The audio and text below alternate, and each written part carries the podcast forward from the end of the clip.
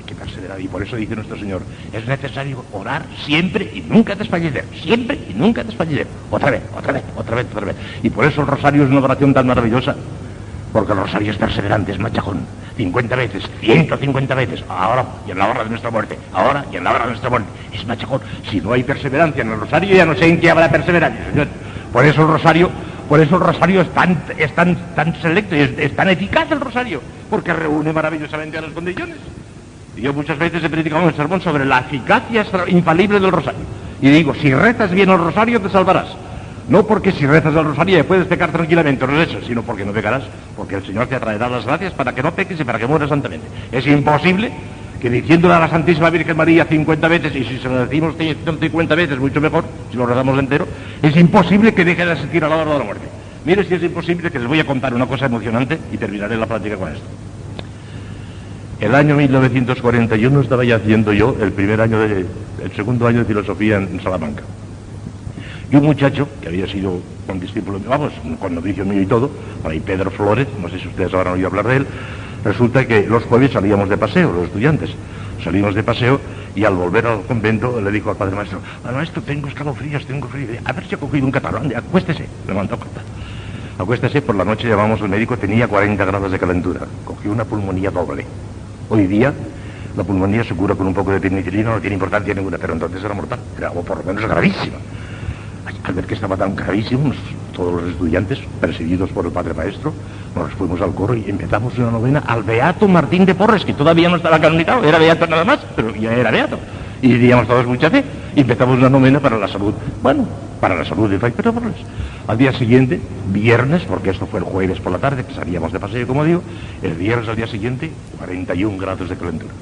Nosotros, segundo día de, de- de- la novena al Beato Martín de Porres por la salud de Fray. Al día siguiente, sábado, el muchacho 41 grados de calentura, gravísimo. No, sabía, no había penicilina entonces. Nosotros, tercer día de, la novena al Beato Martín de Porres. Y al día siguiente, domingo, cumplía 20 años, él, el enfermo. Y entonces quiso hacer una confesión general, porque cumplía 20 años. Él no pensaba que se iba a morir, pero porque cumplía 20 años quiso hacer la confesión general. El confesor no puede decir absolutamente nada en virtud del sigilo sacramental, pero ya dijo bastante diciendo, es un ángel. Hizo confesión general y el confesor dijo, es un ángel. Calcule usted lo que sería. Aquel muchacho era un loco enamorado de la Virgen. Yo le he visto cosa igual. Era un loco. Con él no se podía hablar más que de la Virgen. Si venía cuento y si no venía cuento. No se podía hablar más que de la Virgen. Era un loco. Era el encargado de llamar por la mañana. Cantaba la Ave María con un ímpetu tremendo. Y cuando pasaba delante de la imagen de la Virgen en el coro de, de besaba los pies de la Virgen, besaba, besaba, besaba. Era un loco de la Virgen.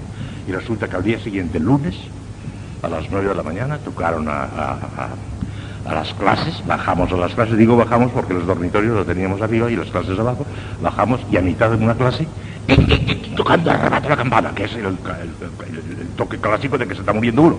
Y dimos nosotros, hay Pedro que se está muriendo. Subimos todos corriendo y efectivamente nos encontramos muerto y andado.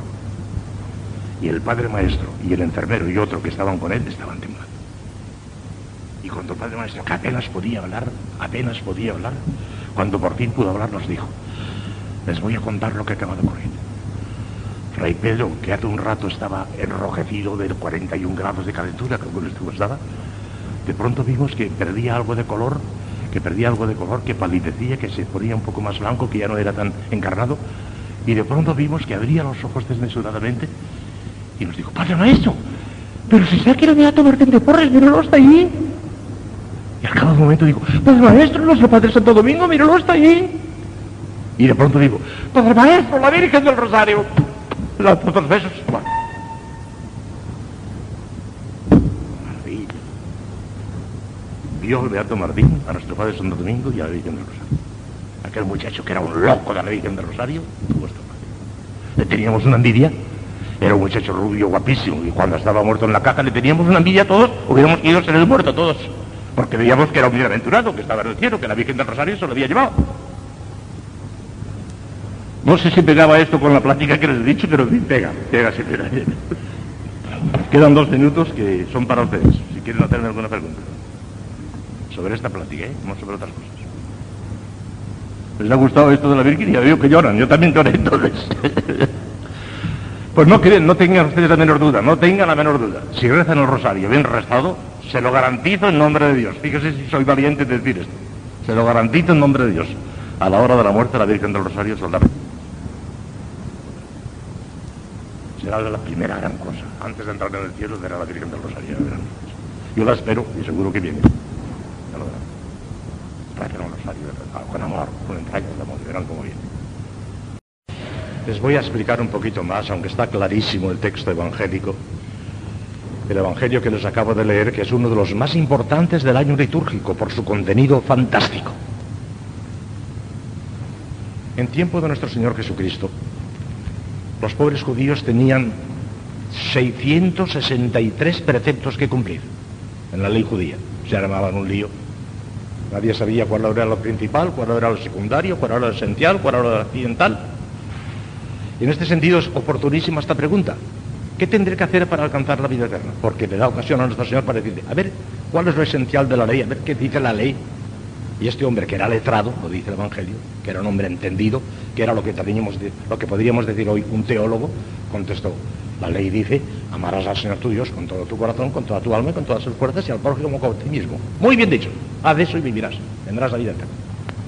Pero ¿dónde serás todavía de sabiondo, aquel letrado? Digo, ¿y quién es mi prójimo? Y entonces le dio ocasión a nuestro Señor para manifestar quién es nuestro prójimo.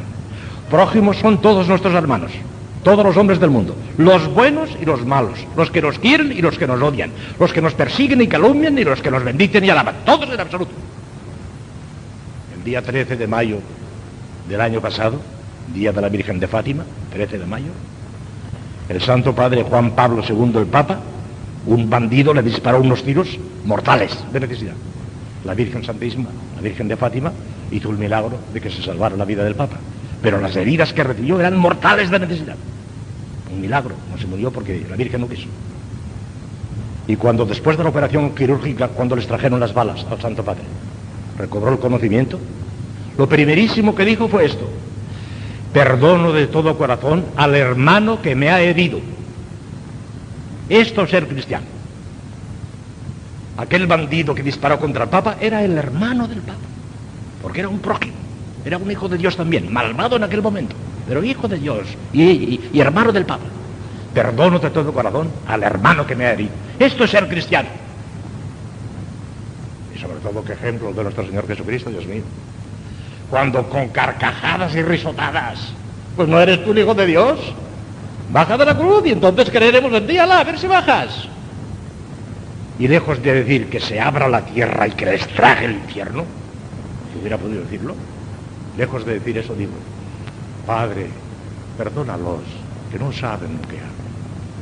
Cristo no solamente perdona a sus enemigos, sino que les excusa, que es ya el colmo del perdón. Les excusa. Padre, perdónalos, que no saben lo que hacen.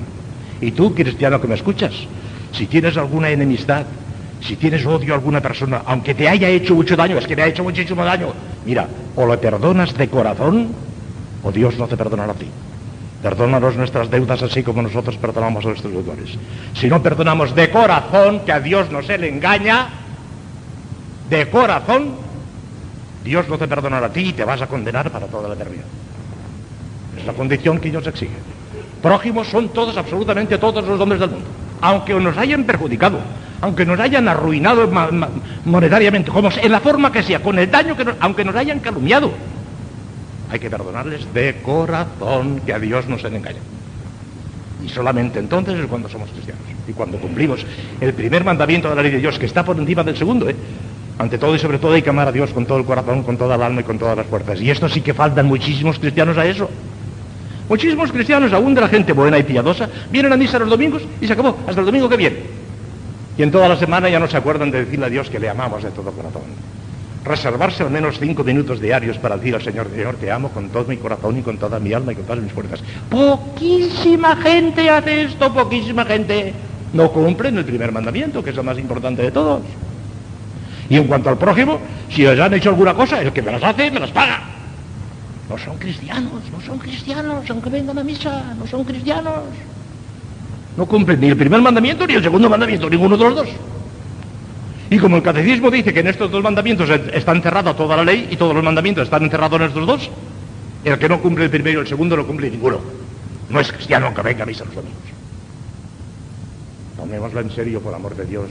Que hay mucha rutina, mucha rutina. Es costumbre de ir a misa los domingos y vamos a misa. Una rutina. Pero no se vive la vida cristiana. No se ama a Dios con todo el corazón, con todo el alma y con todas las fuerzas y al prójimo como nosotros mismos. No. Y si no lo hacemos así, estamos equivocados. Estamos fuera de camino. Aprendamos esta gran lección. Amemos al Señor, pero de verdad, cumpliendo sus mandamientos, con toda el alma y con todas nuestras fuerzas, y al prójimo como a nosotros mismos, y entonces, solamente entonces, obtendremos la vida eterna. Y así sea. De manera que nuestra gran obligación, ya yendo al terreno práctico, es nuestra propia santificación. Porque no podemos glorificar a Dios, ni podemos salvarnos más que por nuestra propia santificación. Esto es una cosa que obliga en absoluto a todos los cristianos. La gloria de Dios a todos los hombres. Glorificarle de cierta manera especial que voy a decir ahora solamente a los cristianos, a los bautizados. Eso en virtud del primer mandamiento de la ley de Dios, del primer mandamiento, que bien lo ha sabido decir el Concilio Vaticano II. Ha habido unos años, unos siglos, lo menos unos tres siglos de desorientación en que hasta los mismos teólogos solían decir que la santificación era una cosa propia de sacerdotes, de religiosos y demás, pero el pueblo del pueblo era otra cosa distinta. Concilio Vaticano II ha restablecido la verdadera doctrina tradicional por la que tanto luchó el Santo Padre Orientero, del llamamiento universal a la santidad de todas las almas. Eso lo ha dicho y lo ha recalcado el Concilio Vaticano II en el capítulo quinto, que es maravilloso, de la primera Constitución Lumen Gentium sobre la Iglesia, es llamamiento universal a la santidad. Y allí dice que no solamente el sacerdote y el religioso, sino aún el simple cristiano bautizado está obligado a hacer lo que pueda para santificarse. Tiene obligación de tender a la santificación. Todos, por el mero hecho de estar bautizados. Porque claro, el bautismo es un nos, nos, infunde en el alma la semilla de la gracia. Ya les hablaré largamente de esto. Nos infunde en el alma la semilla de la gracia, pero en forma de semilla. Y cuando plantamos en un jardín una semilla, no es para que quede continuamente enterrada allí en forma de semilla, sino para que crezca, para que crezca, para que se convierta en un árbol, que eche flores y frutos y tal, para, que crezca, para que se desarrolle. De manera que por el mero hecho de estar bautizado, por el mero hecho de tener la semilla de la gracia infundida en el bautismo, ya estamos obligados a que aquella semilla crezca, se desarrolle, hasta alcanzar la plenitud, la plenitud según la medida de la donación de Cristo, cada uno tiene la suya. Pero la plenitud o sea que es una exigencia del bautismo, la obligación de tender a la santidad. Y es una exigencia del primer mandamiento, no del primer consejo, del primer mandamiento de la ley de Dios, que en este mundo no lo podremos cumplir nunca de una manera perfecta. Amarás al Señor tu con todo tu corazón, con toda tu alma y con todas tus fuerzas. Eso solamente lo cumpliremos bien en el cielo. En este mundo, ni los santos más grandes. No es posible. Pero tenemos la obligación de irnos acercando, de irnos acercando, de irnos acercando. Y aquí tengo un caso que ocurrió con San Francisco de Sales también para que vean cómo el Espíritu Santo les orienta para no molestar nunca a nadie, para no herir a nadie y para sacar el mayor provecho espiritual de aún de las almas extraviadas. Un día, uno de los criados que había en el Palacio Episcopal de, de San Francisco de Sales, en la época todavía, hoy en día los obispos, gracias a Dios, cada vez son más sencillos, ya no tienen palacios, dejan el palacio, van a vivir al seminario. Ojalá que cunda el ejemplo porque no cabe duda que había un poco de exageración ni un poco de exceso, ¿eh? no cabe. Palacio episcopal, ¿qué es eso? El portal de Belén. Nuestro Señor nació en el portal de Belén y murió. Lo cierto es que tenía entonces, en aquella época tenían criados. Y uno de aquellos criados de San Francisco de Sales empinó más de la cuenta y volvió por la noche al, palacio completamente borracho, como una cuba al pobrecito. Llamó descompasadamente, llamó descompasadamente a la puerta, no le abrían, y San Francisco de Sales desde su habitación oyó que llaman, llaman, estaban llamando a la puerta, y va y se levanta y se encuentra que está completamente Mire, si estaba borracho que ni siquiera le conoció que era el obispo, no, no, se, no se dio el obispo con toda caridad y con todo cariño lo llevó a la habitación donde vivía aquel borrachín y le dejó allí, que estuviese tranquilo durante la noche. Y al día siguiente, cuando se enteraron los demás criados compañeros de él, ¿sabes lo que ha pasado? ¿Sabes quién te abrió la puerta anoche cuando viniste como una cuba? Fue el obispo, el señor obispo, se echó a temblar. Ahora te llamará ahí, lo, menos que hará, lo menos que hará es expulsarte para evitar el escándalo, te expulsará de casa, es lo, lo menos que hará el obispo te llama, temblando. Se presentó ante él, abrió la puerta y, acércate acá, hijo mío, acércate acá. Creo que anoche estabas un poquitín mareado, ¿no te parece? Cayó de rodillas el señor obispo. Le juro que jamás volveré a beber una sola gota de vino. No seas exagerado, hombre. No seas exagerado. puedes beber un poquito de vino, pero no tanto, y con un poquito de agua. Mira, y ahora, ve, y ahora vete a confesar, porque eso es pecado, eso no se puede hacer. Ahora vete a confesar. Aquel hombre ya no volvió jamás a emborracharse. Si yo le hubiera dicho, sinvergüenza, canalla, qué escandaloso, ya te estás marchando, al día siguiente borracho otra vez. Para que vean ustedes cómo la dulzura y el cariño y la caridad consigue más que la dulzura. Y esto a base del don de consejo que le dio en aquel momento, el consejo que debía de darle aquel pobre borrachito. Les voy a contar un cuento, un cuentecito. Les voy a contar el argumento de una novelita que no se ha escrito ni se escribirá jamás. Se me ha ocurrido a mí, pero no se ha escrito jamás. Porque si algún novelista tratase de publicar esa novela, me meterían en un manicomio. Se ha vuelto loco, no sabe lo que dice. En fin, puede ser tan útil esa, esa novelita. Imagínense ustedes un gran señor, un príncipe, un, emperador, dueño de un gran imperio. Tiene muchísimos súbditos. Pero tiene muy buen corazón, les quiere mucho sus súbditos. Hasta el punto de que más que rey o emperador se consideraba el padre de todos ellos.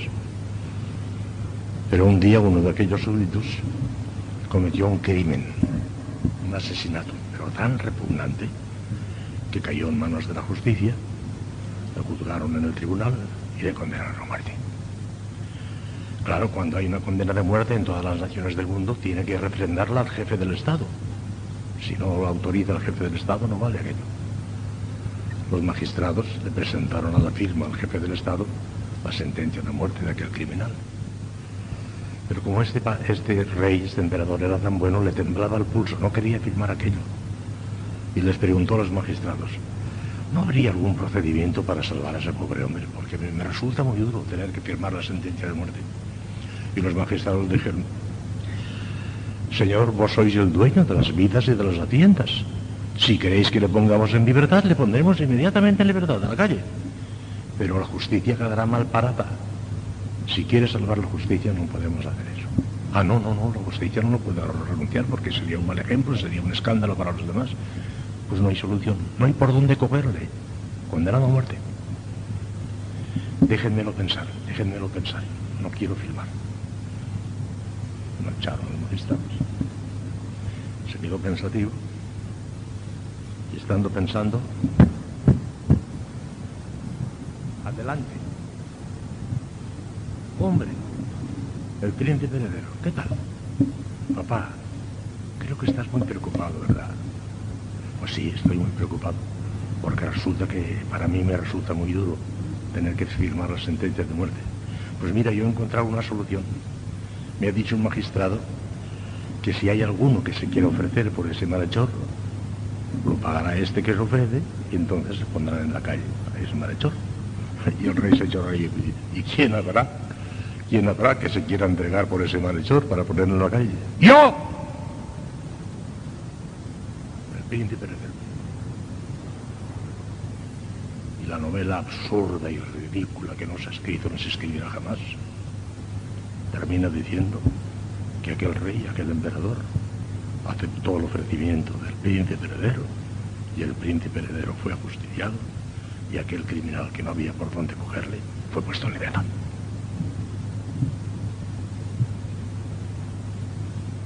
El dogma número uno de nuestro cristianismo.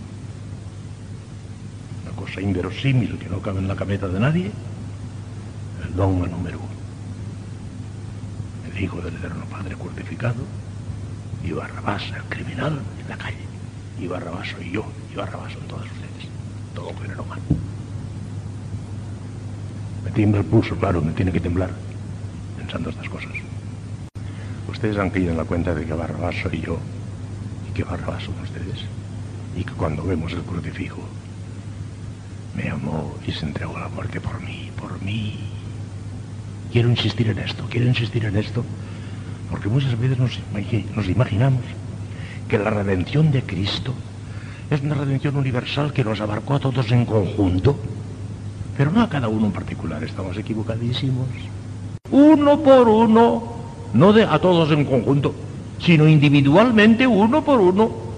Y cuando pronunció clavado en la cruz, Padre, perdona a los que no saben lo que hacen, no pensaba solamente en aquellos fariseos que tenía ahí delante, sino atravesando todos los siglos, uno por uno nos tuvo presentes y pensando en mí, en mí concretamente, y pensando en cada uno de ustedes concretamente, dijo, Padre, perdona a los que no saben lo que hacen. Me amó y se entregó a la muerte por mí, no solamente por todos, sino por mí. Beni, Sancte Spiritu, repletum corda filiarum, et tui amor genesi ne marcenti, emite Spiritum tuum et creavuntur. Deus que corda filiarum in Sancte Spiritus illustrazione de cuvisti, dona visionale in Spiritu recta sapere, Deio sempre consolazione laudere, per Christum Dominum nostrum. Ave Maria, gratia plena, Dominus tecum, benedicta tui mulieribus, e benedictus fructus ventris tui, Iespi. Santa Maria, Mater Dei,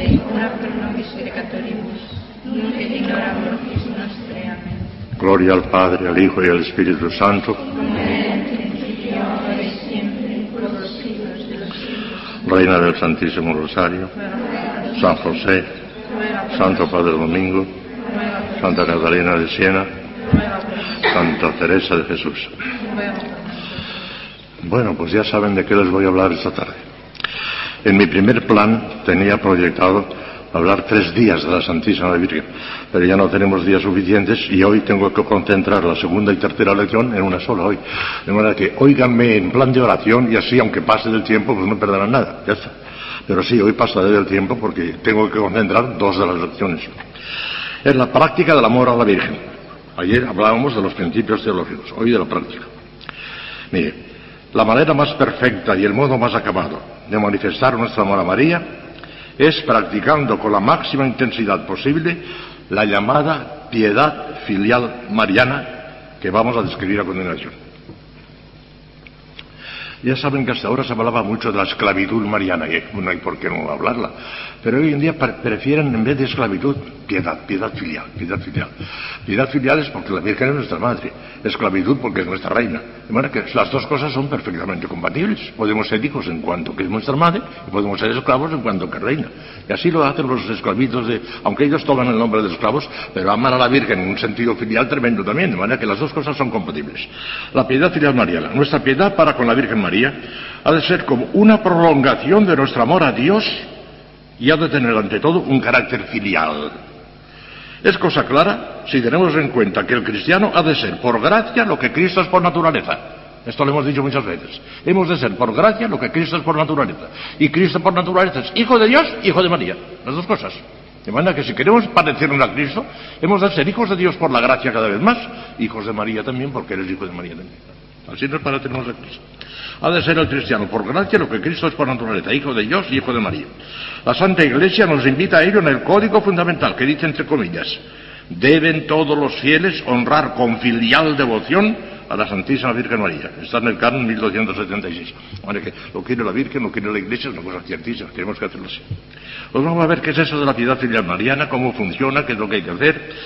La piedad filial mariana consiste fundamentalmente, primero, en la imitación de la piedad filial de Jesucristo, tratando a María como la trataba él. ¿No hemos dicho que Cristo ha de ser siempre nuestro modelo? Pues vamos a amar a la Virgen en la forma que él trataba la divinidad, en la forma que le. Y de, de tal manera que, como nos hemos de meter dentro de Cristo para amar a la Virgen a través del corazón de Cristo y amarle con un, amor inmenso, el que tenía Cristo con ella. El- Es la participación de su piedad filial, amando a María con el corazón de Cristo, viviendo en nosotros por la gracia. O sea, como una nueva vivencia personal nuestra de ese amor de Jesús a su madre, como una floración de amor de su corazón en el nuestro. Hemos de amar a María con el corazón de Jesús, dentro del corazón de Jesús, por el corazón de Jesús. Y así es como la amaremos con toda intensidad posible. Porque si nos confiamos con el nuestro, además, el nuestro es muy pequeñito. Hemos de meternos en el corazón de Cristo. Ciertamente que María es el camino para ir a Jesús, pero de alguna manera Jesús es también el camino para ir a María. De alguna manera hay que entender las dos cosas, las dos cosas. Y en fin, hay que pensar también en la esclavitud filial mariana, tal como la concibió San Luis María Griñón de Montfort. Los esclavitos de, de Puerto Rico tienen una letanía de santos de su devoción, y en ella incluyen siempre San Luis María Griñón de Montfort, siempre. Le tienen una devoción tremenda porque ellos viven la esclavitud mariana. Vean ustedes lo que dice San Luis María Griñón de Montfort, que es el autor que ha tratado a la Virgen el me- más, me- mejor, En Mariología, el número uno, San Guillón de Montfort. El secreto de María, el secreto admirable del Santísimo Rosario y la devoción a María son tres libros maravillosos, divinos. No se puede decir nada más bonito que la Virgen María. San Luis María, ni San Alfonso de Ligorio, ni nadie, nadie, nadie. San Luis María es el primero. En teología mariana, sobre todo en piedad mariana, el número uno. Luis María Grillón de ¿Por qué saben ustedes que de joven fue el terciario nuestro? Pero después fundó la Compañía de María, y claro, al fundar una orden religiosa, pues ya se desentendió un poco de nuestra como natural, pero él nos entregaba, nos quería entrañablemente y a nuestro Padre Santo Domingo le adoraba. Y en el secreto miraba el Santísimo Rosario y dice que Santo Domingo fundó el Rosario. Y después vino Alano de Rupe, que lo perfeccionó, pero sí, reconoce que el fundador es Santo Domingo de Fulano. Bueno, pues vamos a ver qué nos dice sobre la piedad, digo, sobre la esclavitud mariana, San Luis María Greñón de Fort, en su preciosísima obra, El secreto de María consiste en darse todo entero, como esclavo, a María y a Jesús por ella. Y además en hacer todas las cosas por María, en María y para María. Son palabras de él. En eso consiste. Pero ahora explicaré un poquito más lo que hasta dónde quiere llegar. Hay que escoger un día señalado para entregarse. parece que es una especie de consagración que afecta toda la vida, que compromete toda la vida y que por consiguiente hay que, hacer, hay, que empezarla con una especie de, de, profesión, como una profesión religiosa. Hay que escoger un día señalado para entregarse, consagrarse y sacrificarse. Y esto de ser voluntariamente y por amor, sin encogimiento, por entero y sin reserva alguna, cuerpo y alma, bienes exteriores y fortuna, casa, familia, bienes interiores del alma, saber sus méritos, sus gracias, sus virtudes y satisfacciones. Ahora precisará eso. Es preciso notar aquí, continúa él, no hago más que leer lo que dice San Luis María Grillón. Es preciso notar aquí que con esa devoción se inmola el alma a Jesús por María, por un sacrificio que ni en orden religiosa alguna se exige, de todo cuanto el alma más aprecia y del derecho que cada cual tiene para disponer a su arbitrio del valor de todas sus oraciones y satisfacciones. De suerte que todo se deja a disposición de la Virgen Santísima, que a voluntad suya lo aplicará para la mayor, gloria de Dios, que solo ella conoce perfectamente y sabe lo que tiene que hacer. A disposición suya se deja todo el valor satisfactorio e impetratorio de las buenas obras. No el meritorio, como ahora dirá, el meritorio el mérito de las obras es intransferible. El mérito es para cada uno y no podemos transferir, aunque quisiéramos transferirlo, no se puede, eso es personalísimo, no se puede transferir. Pero el mérito, fíjese bien, el mérito satisfactorio impetratorio, satisfactorio es, además del mérito, en cada obra satisfacemos un poquito la deuda que tenemos contra ella Dios y rebajamos el purgatorio que quizás tendríamos que tener. Pues esa satisfacción, ese rebaje, se lo regalamos al Virgen, renunciamos a él. Y el valor impetratorio también, no, no, la Virgen que pida lo que quiere, que quiere lo que quiera menos el valor meritorio, que es una cosa personal e intransferible, se lo damos todo a la Virgen Santísima, para que ella disponga la forma que quiera. Y mire usted lo que va a decir, a disposición suya se deja todo el valor satisfactorio e impetratorio de las buenas obras. Así que después de la oblación que de ella se ha hecho, aunque sin voto alguno, no hagan voto nunca, no hagan votos, ya tienen bastante con ustedes. No se les ocurra hacer votos de nada. Yo, si fuera director espiritual, se lo permitiría hacer Votos de nada, ya tienen bastante con ustedes, cúmplanlos sino hacer voto de nada, de cuanto, se le da a ella todo de cuanto bueno hace y es ya uno dueño. La Virgen Santísima puede aplicarlo ya a un alma del purgatorio para aliviarla o libertarla, ya a un pobre pecador para convertirlo, en la forma que ella quiera. También nuestros méritos los, los, ponemos con esta devoción en manos de la Virgen Santísima, pero es para que nos los guarde, aumente y embellezca puesto que ni los méritos de la gracia santificante ni los de la gloria podemos unos a otros comunicarlos, son intransferibles. Los méritos los ponemos a su disposición, pero para que los guarde. Eso no los puede dar a otro, esos son nuestros. Y si después de estar, damosle, sin embargo, todas nuestras oraciones y obras buenas, en cuanto son satisfactorias e impetratorias, para que las distribuya y aplique a quien le plazca. Y si después de estar así consagrados a la Santísima Virgen, Deseamos aliviar algún alma del purgatorio en particular, salvar a algún pecador en concreto, sostener a alguna de, de nuestros amigos con estas oraciones, mortificaciones, limosnas, sacrificios. Es preciso pedírselo humildemente a ella y estar a lo que determine, aunque no lo conozcamos nosotros. No sabemos lo que ella va a determinar, no lo sabemos, pero se lo llegamos a sus manos, lo que tú quieras. Y no hace falta ni que me lo digas, lo que tú quieras, ni siquiera lo conocemos. Aunque no lo conozcamos, bien persuadidos de que el valor de nuestras acciones, administrado por las manos mismas de que Dios se sirve para distribuirnos sus gracias, es la mediadora universal de todas las gracias, no podrá menos de aplicarlas a la mayor gloria de Dios y al provecho de nuestras almas. Una maravilla. Son palabras de San Luis María León de Montfort. Como ven, está íntimamente relacionado con eso que llaman el voto heroico en favor de las almas del purgatorio. ¿Qué es esto mismo? Entregarles a las almas del purgatorio todo nuestro valor satisfactorio, todo lo que podría ir descontando nuestro purgatorio, se lo damos a ellos y nosotros nos quedamos sin nada. Incluso los sufragios que recibiremos después de la muerte. Todo. Regalado todo a las almas del purgatorio. Es un acto heroico. Es un acto de esos tan heroicos que hace subir el termómetro de una manera tremenda. Hay muchos almas que asustan, no, eso no, no, no. Incluso los sufragios, no, no, no, no, no, no, no. Claro, no son héroes, les falta el heroísmo. E incluso los sufragios, aunque usted tenga que estar más tiempo en el purgatorio, ¿qué más Das más purgatorio, pero das por un grado de gloria tremendo, vale la pena hacer eso. Y ese acto heroico en favor de las almas del purgatorio coincide casi totalmente con eso, con la esclavitud mariana que soldamos toda la Virgen. ¿eh? En vez de hacerlo nosotros por nuestra cuenta, se lo damos a ella para que lo haga Son los dos perfectamente compatibles. Yo conozco almas que han hecho las dos cosas. La esclavitud mariana y el voto heroico en favor de las almas de purgatorio. Hay almas que no se atreven. Uy, los sufragios, uy, los sufragios. No, eso no. Pues los sufragios, no es eso. Fundamentos de todo esto, fundamentos teológicos para que vean que no son devociones sentimentaloides, sino que se afirman en los más profundos principios teológicos. La piedad mariana y la esclavitud mariana tiene muy sólidos fundamentos teológicos. Los principales son tres. Primero, la maternidad divina y la espiritualidad de María, y la, maternidad espiritual de María. La Virgen es realmente madre de Cristo y madre nuestra, lo hemos explicado muchas veces. Segundo, nuestra incorporación a Cristo por la gracia y como miembros de su cuerpo místico. Formamos con Él el Cristo total. Cristo solo es la cabeza. El Cristo total es Cristo y nosotros todos. Y eso se lo damos a Él, ya está, a la Virgen. Y tercero, la obligación de imitar a Jesucristo, hijo de María. Luego hemos de tener para con ella sus mismos sentimientos filiales. ¿eh? Ahí están los fundamentos de. Práctica. Vamos a la práctica. Pues eso era más bien teoría, ¿eh? Vamos a la práctica. Tiene dos aspectos, uno negativo y otro positivo. Negativo lo que no podemos hacer y positivo lo que tenemos que hacer. Negativo, ya se pueden desfigurar de qué voy a hablar. El aspecto negativo se reduce a la lucha contra el pecado y contra la tentación con la ayuda maternal de María. Lucha contra el pecado. Para vivir la piedad filial mariana, lo primero que hace falta es evitar el pecado, sobre todo el mortal, que destruye la filiación mariana al expulsar la gracia del alma. El pecador en pecado mortal ha dejado de ser hijo de María.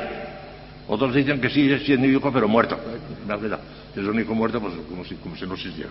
Ha dejado de ser hijo de María. Porque le falta el fundamento mismo de nuestra afiliación mariana, que es nuestra incorporación a Cristo por la gracia. Cuando falta eso, ha dejado de ser hijo de María.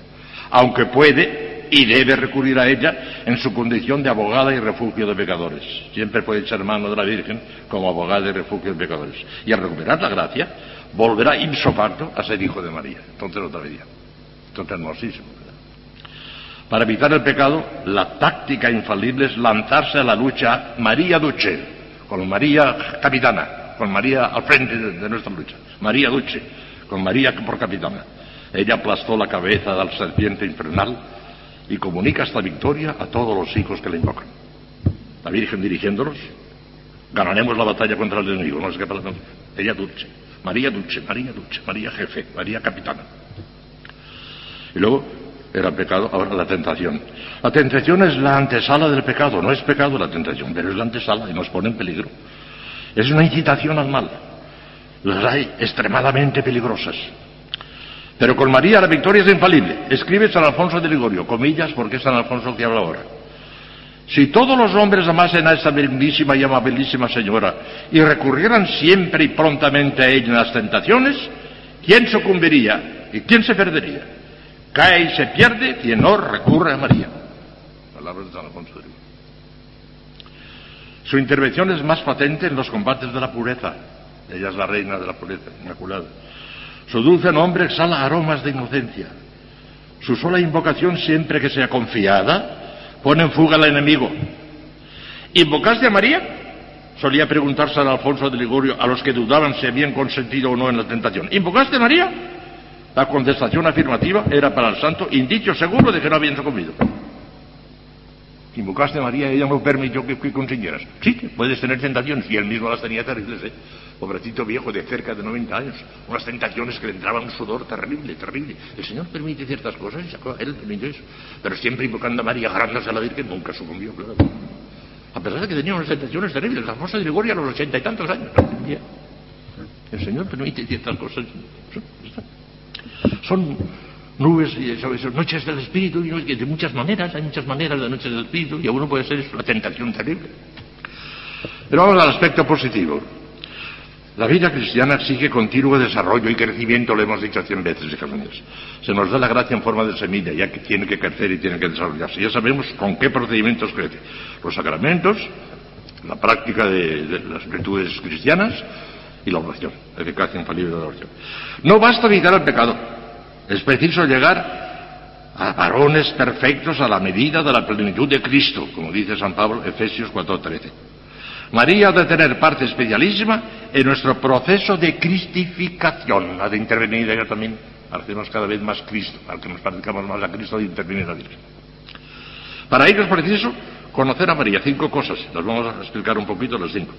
Conocer a María, amarla, confiar en ella, imitarla y vivir en íntima unión con ella. Ya veremos hasta qué punto se puede vivir en íntima unión con ella. Vamos a los cinco puntos de estos, vamos a explicarlos. Primero, conocer a María, claro. Nadie puede amar lo que no conoce y poco se ama cuando se conoce poco. Por eso les digo que estudien, que estudien, que estudien a María, que lean las cosas de la Virgen, que lean las obras completas de San Luis María Griñón de Montfort, no lean tonterías. Estas cosas son fundamentales. A, conocer a María, pero bien, teológicamente, de forma que nos estoy inculcando tantas veces. Es preciso estudiar a María lo más a fondo posible y en todos sus aspectos su vida, sus virtudes admirables, sus títulos y grandezas, el papel que desempeña nuestra salvación y santificación, etcétera, etcétera. Pero ha de ser un estudio orientado a la práctica, lleno de piedad y de amor, porque puede darse el caso de un eminente mariólogo en teoría y es un hombre que no vale para nada, porque no lleva a la práctica aquello que sabe en teoría. Ya está. Hay que llevarlo a la práctica, a la práctica. La teología sin la práctica es una cosa, un castigo de Dios porque tendrá más, más, más, más, responsabilidad. El que sabe las cosas y no las hace tiene más, una especie de castigo de Dios. Tendrá más responsabilidad que si no lo supiera. Es lo que les digo a la gente. Yo no voy a misa porque soy cristiano pero no practicante. Pues peor que si, fuera, si no fueras cristiano, porque tienes más responsabilidad. De manera que conocer a, María y, conocerla a fondo. Y para eso, pues estudiar y leer cosas fundamentales. San Luis María Griñón de Montfort, San Alfonso de Ligorio, las glorias de María de San Alfonso de Ligorio. Es un comentario a la salve maravilloso, precioso. Ahora, le supera San Luis María Griñón de Montfort, no cabe duda. Después de conocerla, amarla. Con el más tierno y filial de los amores. Es nuestra madre extremadamente amable, mater amabilis. Y quiere que le consagremos por entero nuestro pobre corazón, totalmente a imitación del amor con que la ama Jesús, nuestro amor a María, no de ser de utilitarista, sino desinteresado y generoso, atento únicamente a complacerla, aunque sea a costa de nuestro bienestar personal. Ha de manifestarse en la contemplación de las grandezas y glorias de María, en el deseo ferviente de que sea conocida y amada de todos, procurándolo por la oración y el celo marianos, hacer apostolado, hacer propaganda también, la forma que puedan, además de la oración. Para conseguir este exquisito amor filial, compuso San Anselmo esta hermosa oración indulgenciada por la Iglesia. Es muy cortita, no son más que dos renglones. Es bonita, pero lo mejor es que cada uno ponga su oración que le salga del corazón. San Anselmo nos dicta esta. Ruégote, buen Jesús, por el amor que tienes a tu madre, me concedas amarla de veras, como de veras la amas tú y quieres que sea amada. Muy bien, muy María ha de manifestarse en la práctica de las devociones marianas. Tengan ustedes en cuenta lo que ya les he dicho tantas veces. Una cosa es la devoción y otra cosa son las devociones. La devoción es la prontitud de entrega, es el, el aquello de, del, del, del, modelo de entrega a Dios, eso es. Eso es modelo de entrega, esa es la devoción, la entrega total. Bueno, pues las devociones son prácticas que se realizan para hacer más, más palpable y más, más actual esa devoción. Pero lo que interesa es el singular, no el plural. La devoción, no las devociones. Pero las devociones también, en cuanto que nos pueden servir para incrementar nuestra devoción en singular. Y son las siguientes, aquí cito unas cuantas. Primero, sin duda ninguno, el Santísimo Rosario, devoción mariana por excelencia, la preferida por su corazón inmaculado, como lo ha manifestado ella misma repetidas veces, sobre todo en Lourdes y Fátima. Ni un solo día de nuestra vida, hablo para la gente de la calle, claro, para nosotros no haría falta porque ya lo hacemos, ni un solo día de nuestra vida hemos de omitir la recitación del Santo Rosario, al menos de una parte de sus tres partes. Es una de las señales más grandes de predestinación que puede, que puede tener un alma. El que reza el Rosario no se condena. Si muere en pecado mortal, se condena. Pero si reza el rosario, no morirá en pecado mortal, porque la Virgen no lo permitirá. Por ejemplo, es una señal de predicación. Me recordarán ustedes que el año pasado, una de las conferencias que más les impresionó fueron aquellas señales de predestinación. Y uno de ellos es. De que tenga esa señal de predestinación, se salvará. Tan seguramente como Lucía de Fátima. Ella lo sabe porque se lo ha dicho la Virgen. Pero nosotros lo sabemos porque esto es infalible también. Se acabó, ya está. Con la misma seguridad que ella.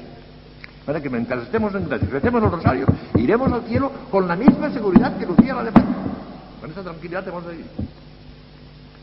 Segundo, los cinco primeros sábados, a cuya piadosa práctica tiene vinculada la Virgen de Fátima la promesa de asistirnos a la hora de la muerte con las gracias necesarias para la salvación. Ya saben que eso lo dijo Lucía precisamente. No cuando era pequeñita, sino cuando ya era preciosa. La Virgen le dijo, los cinco sábados. La Iglesia lo ha aprobado y es una, devoción entrañable que precisamente está conectada con los primeros viernes del Sagrado Corazón de Jesús. Porque el primer viernes es el primer viernes del mes y al día siguiente es el primer sábado de mes. O sea que está en conexión con el Cristo, ¿verdad? Primero los primeros viernes, después los, los, cinco primeros sábados y tienen ustedes que hacerlos continuamente. Los primeros viernes, después de terminar una tanda, otra, otra, otra, siempre, ya lo están haciendo, claro. Y los primeros sábados, después de una tanda, otra, otra, otra, otra, para rebachar el clavo y para asegurar más y más la Virgen asistirá a, nuestra, a la hora de la muerte, no cabe asistirá. Creo que ya les he contado, no sé si una vez o dos, la muerte de Fray Pedro Flores, ¿no? Ya se la conté, ¿no? Sí, sí, sí, ya se la conté. Es que, se le apareció a la Virgen del Rosario, Era un connovicio mío, y yo a la Virgen del Rosario se lo digo eso lo he contado con toda clase de detalles, que es emocionantísimo, pero ya lo he contado con Bueno, después, las tres Ave Marías, eficacia tantas veces comprobada. Los misioneros han comprobado millares de veces que el que reza por la noche tres Ave Marías, aunque esté en pecado mortal, aunque no vaya a misa ni nada, pero con que rece tres Ave Marías, la Virgen le llegará a tocar el corazón y hará. Yo recuerdo, no sé si ya se lo dije también el otro día, lo que eh, mi, gran amigo, el doctor José, José Antonio Vallejo Nájera, ya lo conté, ¿verdad? Vallejo Nájera era un santo, era un hombre listísimo, una verdadera gloria de España, ha muerto hace poco, era un verdadero santo, éramos muy amigos. Y resulta que él era, era muy amigo de un hombre famosísimo en España, famosísimo, pero un sinvergüenza de mala mayor, de los más escandalosos que hay en España. Pero era amigo de él, porque habían estudiado con fin total, que era amigo de él. Y Vallejo era preocupado por la salvación de este hombre que, veía claramente que se condenaba, porque además hacía un daño terrible. Como tiene un persigo tremendo, que es famosísimo, famosísimo en toda España, pues hace un daño terrible. Bueno, pues resulta que Vallejo Nájera, que era íntimo amigo suyo, le dijo, mira, me vas a prometer una cosa, pero me la vas a prometer ahora que estoy muy enfermo, que estaba enfermo ya para morir y se murió, pues el Vallejo Nájera, me vas a prometer esto con esta amistad que tienes. Te lo prometo, hombre, te lo prometo. ¿Qué quieres? Mira, te voy a pedir una cosa muy sencilla. Pero me lo tienes que prometer. Hombre, que te lo prometo de verdad, hombre. Dijo este hombre. El día. Te pido que todas las noches reces la segunda parte del Ave María. Nada más que la segunda parte. Santa María, Madre de Dios, ruega por nosotros pecadores, ahora y en la hora de nuestra muerte. Promete, te lo prometo, te lo prometo. Y el hombre se quedó tranquilo. Decía después, si este hombre cumple lo que le he pedido, esa segunda parte de María, se salva la Virgen de Carrera. Y si tenía fe, me confía todavía. Y me parece que sí, porque como se querían tanto, que eran muy amigos, ¿verdad? Pues ese sinvergüenza es muy, muy que vive todavía, vive todavía. Es muy probable que, que, esté rezando esa segunda parte de la Ave María, nada más. Porque si hubiera tres Ave María, no, tres Ave María, ese sinvergüenza no reza tres Ave María. Pero la segunda parte nada más, pues sí. Por eso le pidió lo mínimo indispensable, Vallejo Nájera. Vallejo Nájera hasta en el medio del cielo, era un muchacho fantástico, era joven y tenía una elocuencia fenomenal, era un hombre apóstol, todo, era una una joya que teníamos en España y ese mal.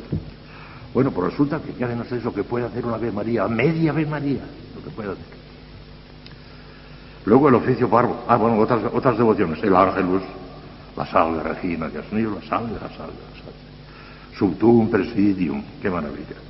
O Domina Mea, que le rezamos también, es el acordaos de San Bernardo tan entrañable, sobre todo el Magnífica, con que alabó al Señor la misma Inmaculada Virgen. Pongan toda el alma en el Magnífica. Cuando lo canten todos los días, pongan toda el alma. Es la alabanza de la Virgen. Están unidas a ella precisamente para alabar a Dios con las propias palabras de la Virgen. Y aunque lo rezan en latín, supongo que saben perfectamente lo que significa cada versículo, ¿verdad? Y si no, apréndanselo bien de memoria, que de, de poso y potentes del sede exaltabitum, arrojó del trono a los soberbios y exaltó a los humildes. Esas cosas bien dichas, sentidas, en honor de la Virgen. Y con ella, el magnífico, el maravilloso. Tiene usted la dicha inefable, inefable de cantar todos los días el magnífico. Es una gracia que el Señor les concede cantar el magnífico. El ángel de los salve Regina, magnífica. El oficio parvo de la Virgen, verdadero breviario mariano de sublime belleza. ¿Cómo ha decaído nuestra orden, mis amigas? ¿Cómo ha decaído? Cuando yo era novicio, los novicios en el noviciado, perseguidos por el Padre Maestro, rezábamos todos los días el oficio parvo de la Virgen, además del oficio divino, que íbamos al coro con toda la, gente, la comunidad, claro. Además del oficio divino, en el noviciado, nada más que los novillos con el Padre Maestro, el oficio parvo de la Virgen todos los días. Nos infundió, Padre Lozano, que era un santo, nos infundió dos cosas. El amor a la Virgen, que la tenía tremenda, ¿verdad? Y el amor a la mística, ¿eh? a la espiritualidad mística del Padre Entero. El Entero, Entero. Había sido director del Padre Entero y le estaba metido la mística. Yo le decía, Padre Maestro, cuando usted se muera, en el cielo le nombrarán ayuda de cámara del Padre Entero. y él decía, pues, pues, pues, pues, pues. Bueno, pues y el oficio parvo todos los días en el noviciado, qué. Ahora, uy, ahora, una carcajada tremenda. Hay dominicos y carnillas, no sé si debía decirlo, pero lo digo para que recen, para que recen, que no rezan el rosario ni una parte siquiera, ni una, ni una. Yo sé de un convento que han puesto un misterio del rosario, porque las tres, una, una, parte de, tres, de cinco misterios no la resisten los reyes. Un misterio cada día porque no resisten los cinco misterios, no los resisten los reyes. Ay, ¿a dónde hemos llegado? Para que vean ustedes cómo tienen que rezar el rosario por tantos capítulos, como les dije el otro día, aquellos cinco grandes capítulos, el Papa, la Iglesia, las misiones, los pecadores, los sacerdotes y religiosos y la familia, todos esos son los grandes objetivos de su rosario todos los días. El oficio paro. Luego el escapulario y las medallas de la Virgen, sobre todo las más venerables y, extendidas por el mundo entero, que son el escapulario del Carmen y la medalla milagrosa. Escapulario del Carmen es el único que llevo yo, escapulario del Carmen. Antes llevaba también la medalla milagrosa, pero ahora no la llevo. Total, que llevo nada más que el escapulario Carmen. La medalla milagrosa, saben ustedes que se apareció la Virgen, a Santa Catalina Labouré, que era una hija de la caridad. ¿eh? hija de la caridad que no son ni monjas. ¿eh? Si alguno os pregunta si sois monjas, contestad que no, por la gracia de Dios. Porque, porque, eh, porque no, las quería monjas, porque las quería ir visitando. Bueno, pues a una de esas, que no es ni monja, Sor Catalina Labouré se le presenta a la Santísima Virgen María y de sus manos salían unos rayos de luz, ¿verdad? Está así en la medalla milagrosa y en las, imágenes de la, Virgen milagrosa, unos rayos de luz que son el, símbolo de las gracias que salen de, de sus manos a nosotros. La medalla milagrosa ha hecho milagros tremendos. Lo cuentan ellas, las hijas de la caridad, que a veces en los hospitales, que ya son una de las cosas que hacen estar en los hospitales y demás, cuando ven a un hombre que no quiere conversar ni nada, bajo la sábana o como sea, le ponen medallas milagrosas. Y como lo hacen con mucho fe, muchas veces obtienen milagros, pero milagros resonantes, ¿eh? La medalla milagrosa. Y es la Virgen que lo hace todo. Había dicho que teníamos que hacer cinco cosas. Primero, conocerla. Segundo, amarla. Tercero, confianza filial, claro, hijas mías. Una confianza filial, ¿por qué? Porque nunca será demasiado nuestra confianza filial en María. Hemos de acudir a ella en todas las necesidades del alma y del cuerpo, con la más firme confianza de ser oídos si conviene para la gloria de Dios y bien nuestro. He aquí las principales razones teológicas, siempre teología, en que hemos de apoyar nuestra confianza omnímoda en María, su extensión universal y características fundamentales. Primero, porque es nuestra Madre Dulcísima, que conoce, puede y quiere remediar nuestras necesidades. Las conoce todas una por una. ¿Por qué? Si eso parece que no es posible. Eso es cosa de Dios nada más. El conocer hasta la, hoja del árbol y el cabello, los números del cabello, eso es cosa de Dios, es una cosa infinita. ¿Cómo la Virgen puede hacerlo? Pues lo conoce la Virgen también. ¿Por qué? Porque lo ve reflejado la esencia divina. En la esencia divina que la está contemplando como nadie, con una intensidad tremenda, ve reflejado todo lo que a ella le puede interesar y tiene que actuar. Se lo refleja todo. Que con ser muchísimo, muchísimo no es infinito, porque no es infinito, y eso sí que lo puede resistir, lo puede resistir la Virgen por un milagro tremendo, que yo el milagro es fenomenal, ¿verdad? Pero lo resiste la Virgen. Si fuese un conocimiento infinito, no podría, ni siquiera Dios se lo podría comunicar infinitamente, porque no es posible, la criatura no puede realizar un acto infinito, pero como eso, con ser inmenso, no es infinito, en virtud de un milagro estupendo, pero milagro, la Virgen ve uno por uno todos nuestros pensamientos, o uno por uno en la esencia divina. Lo ve, reflejado porque tiene que actuar, porque tiene que, que, que, como madre, y, para eso tiene, necesita conocerlo, yo digo. Y el que sean tantos no le estorba, no le estorba, como si fuera uno nada más, como si no tuviera más que uno de nosotros delante y tuviera que estar pendiente del día y noche. Los demás no le estorban, son cosas milagrosas, ¿verdad? Pero el cielo funciona así. Conoce nuestras necesidades, puede remediarlas, porque tiene nada menos que la omnipotencia suplicante. Ella no es omnipotente, pero tiene a su disposición la omnipotencia de Dios. Conoce, puede y quiere remediar nuestras felicidades porque es la reina de amor y madre de misericordia. Y si conoce, puede y quiere, no nos faltará nunca más. Esto es teología pura, ¿eh? No son sentimentaloides. Teología. No sabemos lo que tenemos en la Virgen, no sabemos lo que tenemos. Nuestra confianza debe extenderse, fíjense bien ahora, al pasado, al presente y al futuro. Al pasado, el mal que hemos cometido, los pecados que hemos cometido, los bienes que hemos descuidado, los grandísimos pecados de omisión. Si estamos de verdad arrepentidos, ella encontrará la manera de saldar todas nuestras deudas, saldará todas nuestras deudas, porque hemos puesto a su disposición las cosas satisfactorias y no cabe la duda que ella satisfará en primer lugar las nuestras. Nosotros no le pedimos que satisfaga en primer lugar las nuestras, ella lo hará ella. A Dios no se le puede vencer en generosidad y a la Virgen tampoco. Y aunque hayamos hecho el voto de ánimos, ella se encargará de que a nosotros no nos falte nada. Hay alguien que dice que el que hace el voto de ánimos con toda la plenitud del sentido, que es un acto heroico fantástico, no irá al purgatorio. Precisamente por haber hecho estas cosas tan gloriosas. Los cobardes que somos y temblamos, ay no, los sufragios no, los sufragios no, los sufragios sí, hombre, los sufragios también, todo. Ya está. Que sea generoso de entregarse. El pasado eso, ya, lo reparará ella. El presente, nuestras tentaciones, nuestras dificultades, nuestros peligros actuales. Ella nos defenderá ahora, ahora, ahora. Ruega por nosotros pecadores ahora, nunca, ahora. Y después en la hora de nuestra muerte, ahora. Y al futuro, principalmente nuestra santificación y la perseverancia final. Nuestra santificación, que es el, por qué hemos venido al convento, y si no estamos de más, que se vayan a casa los que no quieran santificarse, cuanto antes mejor. Y nuestra predestinación, hijas mías, que es una, gracia gratuita que no se puede merecer. Escapa al mérito. No lo merece nadie. Lo puede impetrar. Y si lo impetramos por medio de la Santísima Virgen María, lo tendremos infaliblemente. Con la segunda parte de la Ave María, puede ser sin vergüenza obtener la salvación. Nuestra confianza debe ser plena, inquebrantable, continua y filial. Son muchas cosas y son muy sencillas todas. A ser plena, esperándolo todo de María, sean cuales fueran las circunstancias, prósperas o adversas, no importa. Segundo, inquebrantable, esperando en ella contra toda esperanza, aunque hayamos fracasado, continuamente, ya llegará la hora. Continua, porque continuas son también nuestras necesidades, no de cuando en cuando, sino continua y filial. El niño acude instintivamente a refugiarse en el regazo de su madre. A mí me sorprendió la guerra española en Madrid y venían a ver unos bombardeos terribles, cayeron unas bombas espantosas, ¿verdad? Y allí se veía un niño pequeñito que cuando vio el ruido de las, bombas, corría, corría, corría, se, cogía a su madre y ya estaba dormido, ya no tenía miedo. Cogidito a su madre, ya estaba tranquilo. Parecía que ya no le podía llegar la bomba. Este es el caso. Cogeditos a la Virgen no nos puede llegar ninguna bomba, hijos míos. El enemigo no podrá nada con nosotros. Huye. Tiene miedo a la Virgen. Le aplastó la cabeza con sus plantas virginales. Tiene miedo, demonio. Y a veces hay demonios que andan por los conventos de demonios y demonias. A veces hay monjas que Dios nos libre y Dios nos ampare. A veces un tornillo desajustado desajusta toda una comunidad. Una neurasténica puede desajustar toda una comunidad. En casi todos los conventos, al menos Dios que los que voy conociendo, hay casi siempre una santa canonizable y una neurasténica. Casi todos.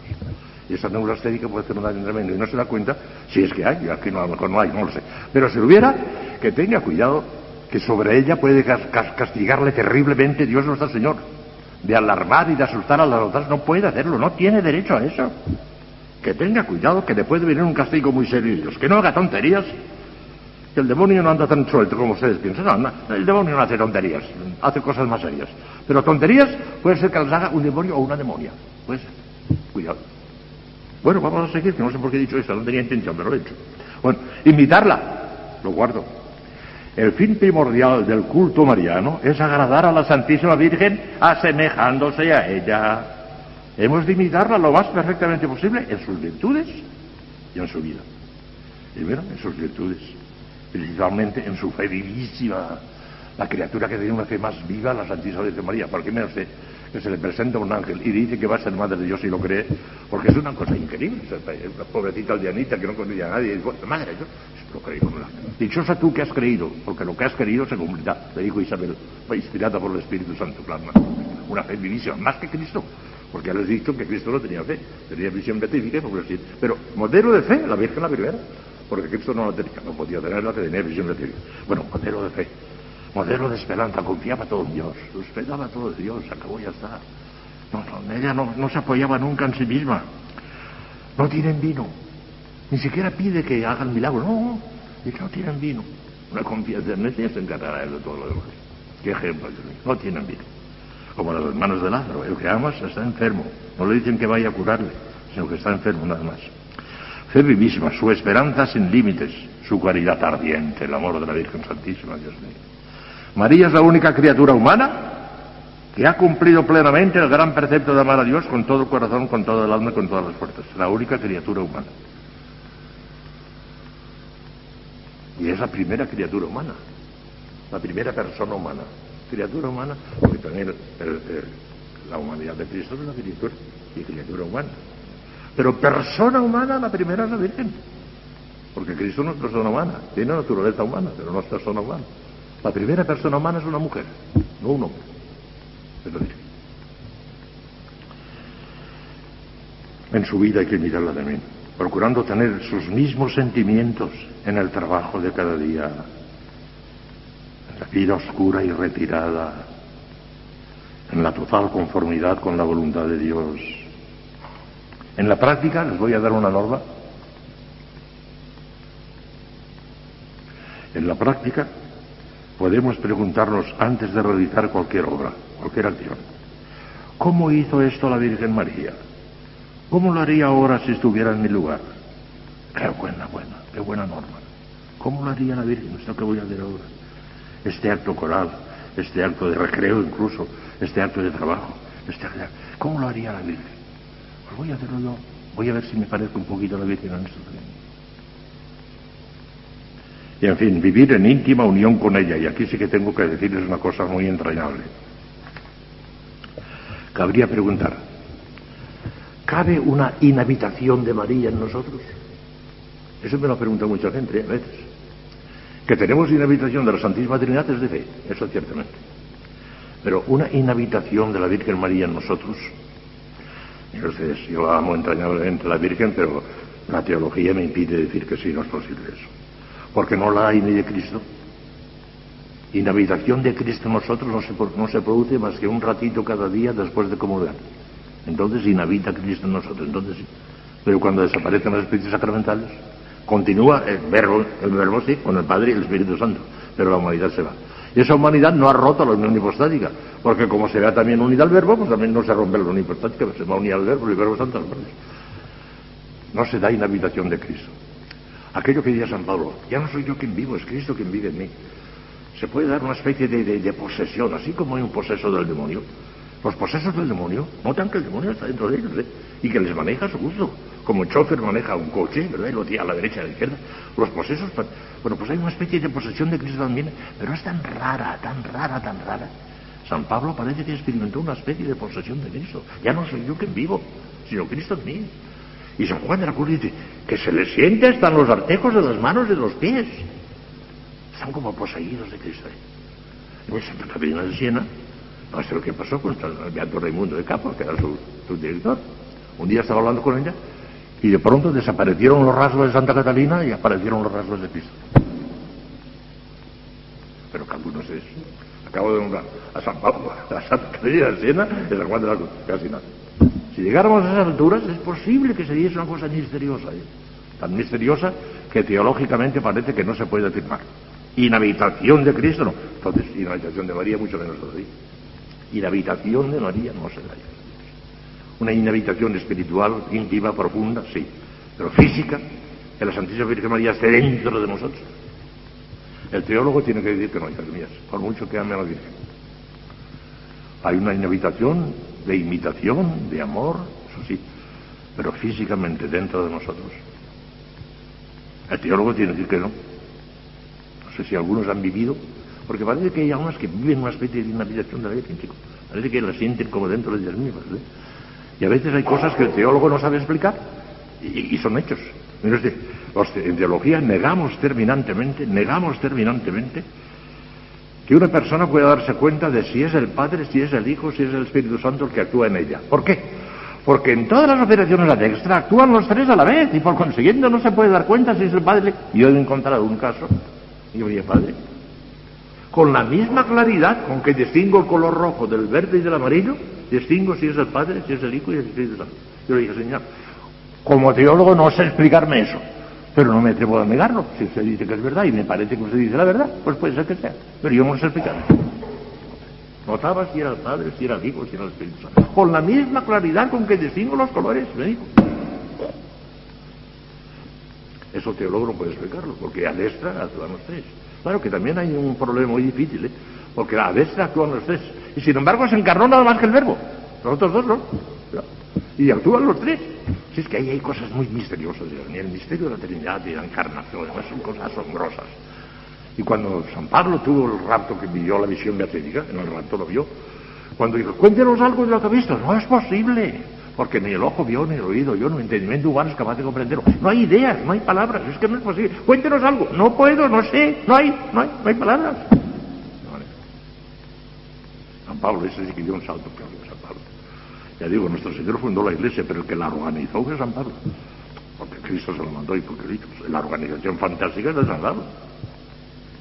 Por eso cuando leímos las epístolas de San Pablo, no decimos palabra de San Pablo, sino palabra de Dios, porque no era más que un amanuense que escribía lo que el Espíritu Santo le decía que escribiese. Vivir en, íntima unión, en íntima unión con María. La imitación de María admite grados. La cumbre de todos ellos es la unión íntima con María hasta llegar de algún modo a identificarse con ella y poder exclamar al semejante de San Pablo. Ya no soy yo quien vivo, sino María en mí. Este es, por otra parte, el camino más corto y seguro para lograr la plena y total identificación con Jesucristo, en la que consiste la santidad. La santidad consiste en cristificarse, en convertirse en Cristo, pero el camino más corto es María. Y sí, parece que se experimenta una especie como de inhabitación de la Virgen. De todas formas, si tuviéramos fe, ya saben que Cristo, toda la carne de Cristo que comemos en la Eucaristía era carne de María, porque no tenía padre humano. Para que era carne de María, para que de alguna manera a través de Cristo comemos la carne de María también. Ese sentido, sí, no tenía padre humano. Por ello hemos de aspirar a una triple unión de espíritu, haciendo que el pensamiento de María penetre en toda nuestra vida, oración, actividades, trabajo, descanso, recreo, todo. Sí. De corazón, haciéndolo todo por amor a María, con el fin de amar mejor a Jesús. Es la práctica del amor afectivo, del amor afectivo, del que les hablé tan largamente este año. Y de voluntad, no teniendo otro querer ni no querer que los de María para gloria de Cristo. Es el amor efectivo el amor afectivo y el amor efectivo en torno a la Virgen. En la práctica hemos de acudir a ella antes, durante y después de nuestras acciones. ¿Cuántas cosas le estoy diciendo hoy? Muy densas. Ahora son densas porque es que no tengo tiempo para más. Pero cada una de estas cosas merecería todo un comentario, más espléndido. En la práctica hemos de acudir a ella antes, después y después de nuestras acciones. Antes, para preguntarle qué debe hacerse o cómo debemos conducirnos. Ella nos contestará en el fondo del alma. No iremos, con los oídos no iremos su voz, pero en el fondo del alma nos inspirará.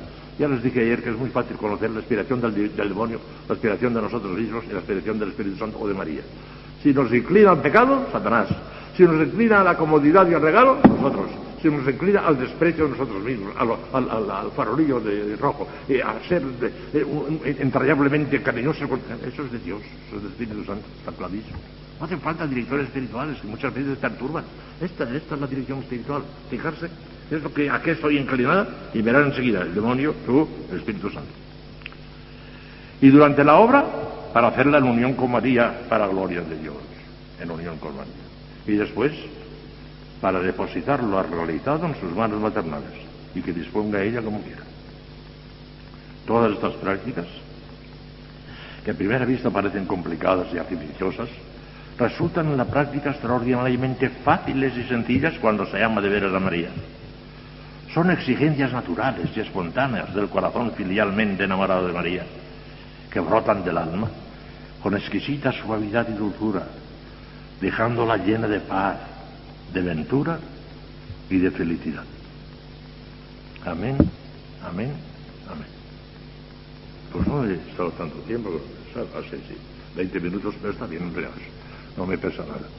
Y mañana, si Dios quiere, les hablaré de San José, que tengo que decirles muchas cosas también. Pasado mañana, la última conferencia de la espiritualidad dominicana, y ahí terminará mi misión. Ya pueden ustedes rezar para que me muera inmediatamente después, ya no hay inconveniente ninguno. Hagimos gracias al omnipotens Deus, por el universo y Cristo, y Rey en século seculorum. Amén.